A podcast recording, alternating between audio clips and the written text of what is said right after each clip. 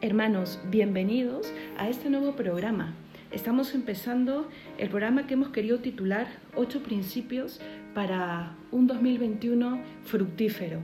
Pero me atrevería a decir que si nosotros caminamos con estos principios, no solamente nos aseguraremos un año particular con fruto, sino el fruto en proyectos, en eh, proyectos personales, proyectos de relaciones, etcétera, etcétera, porque al convertirse en principios de nuestra vida, nos ayudarán a tomar las decisiones correctas para saber andar con buen paso y con paso firme hacia el propósito, hacia el propósito de nuestra vida. Este primer principio lo hemos querido nombrar mi roca. Mi roca, como Jesús le dijo a Pedro, ¿se acuerdan? A Cefas, tú serás Pedro, que significa roca, porque sobre ti construiré mi iglesia. Pues bien, si nosotros eh, asumimos este principio al que hemos querido llamar mi roca, sobre esa roca podremos construir firmemente una vida, como dice el título, fructífera. ¿A qué me refiero yo eh, este principio llamado roca? al que San Ignacio llama en los ejercicios espirituales su primera gran meditación, a nuestro primer principio. Y sí, hermanos, no nos, no nos confundamos, este no es un taller o un programa eh, meramente espiritual. No, sí, es lo que, como lo hemos presentado, como un programa en donde nos vamos a ayudar a planificar bien este año o a poner las bases de una vida mejor. Pero mm, miremos aquel que es nuestro principio fundamento. No podemos nosotros divorciar nuestro quehacer, nuestro futuro, nuestros proyectos de aquel del que nosotros dependemos siempre. Miren, ¿y por qué me refiero a esto dependemos? Me encanta cómo San Ignacio de Loyola desarrolla sus grandes meditaciones. Y miren que las meditaciones de San Ignacio de Loyola, los ejercicios espirituales, llevan cientos de años ayudando a grandes mentes, a grandes santos y a cristianos en general a enderezar sus vidas y a regalarnos eh, testimonios grandísimos en la historia. No confundamos el decir soy cristiano o soy creyente con vidas eh, achicadas o escondidas.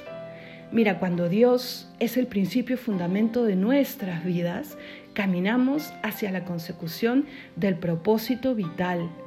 Y el Señor nos ha traído a esta vida con un fin en el que no solamente alcanzaremos la vida eterna, que es el fin principal, sino en el que contribuiremos a esta vida y a la vida de los demás, si lo permitimos, de manera grandiosa.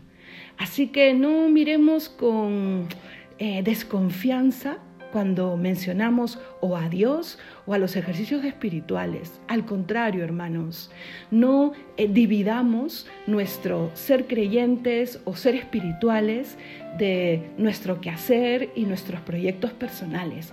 Somos un ser humano eh, completo y si nosotros caminamos divorciados, nuestras metas y nuestros valores tendrán ese elemento de divorcio y de y de desequilibrio. Entonces, San Ignacio nos dice, eh, empieza la meditación haciendo una composición del lugar. ¿Qué, quería decir él? Como que cierra tus ojos y usa tu memoria para que tus sentidos te pongan en ambientes determinados que te hagan comprender mejor lo que vas a meditar.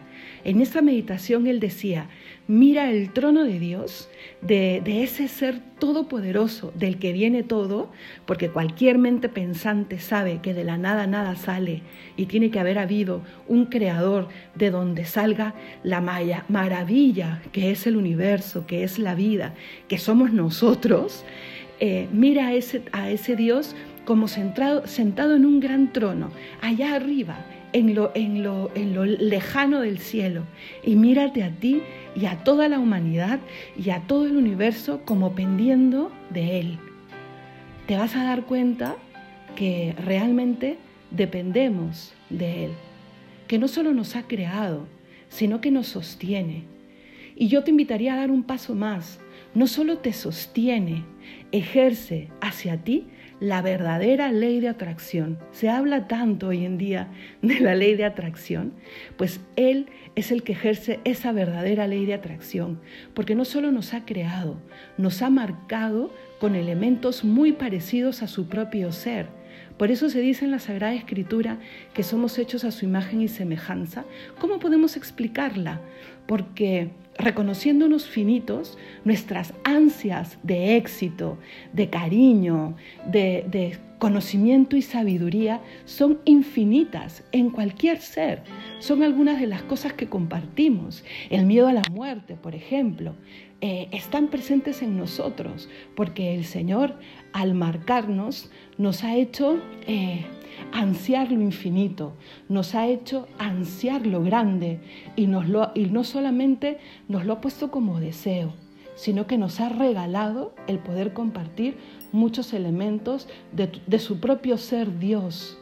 El Señor nos atrae hacia Él porque sabe, porque lo ha hecho posible. Nosotros hemos sido creados para la eternidad.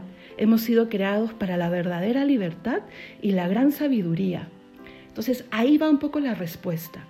Si nosotros hacemos de Dios, de ese primer principio, nuestra roca, construiremos sobre Él y sobre estos elementos, sobre esta sabiduría y sobre esta libertad, todo nuestro proyecto vital.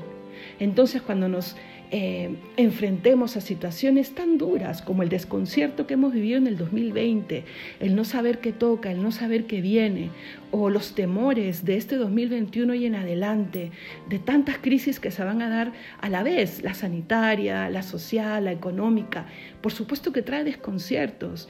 Y el vivir eh, con Dios no significa tener una varita mágica o, o no sufrir nada, no, no, porque el Señor sabe que somos seres humanos pero el Señor hace que ese desconcierto eh, se transforme en certezas.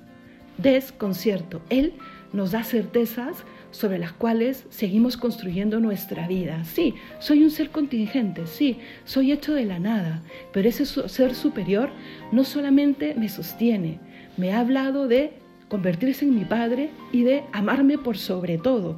Y muestras de eso me ha dado muchísimas. Les pido, por favor, que no eh, divorciemos este tema importante de poner principios sólidos en nuestra vida del tema de la fe.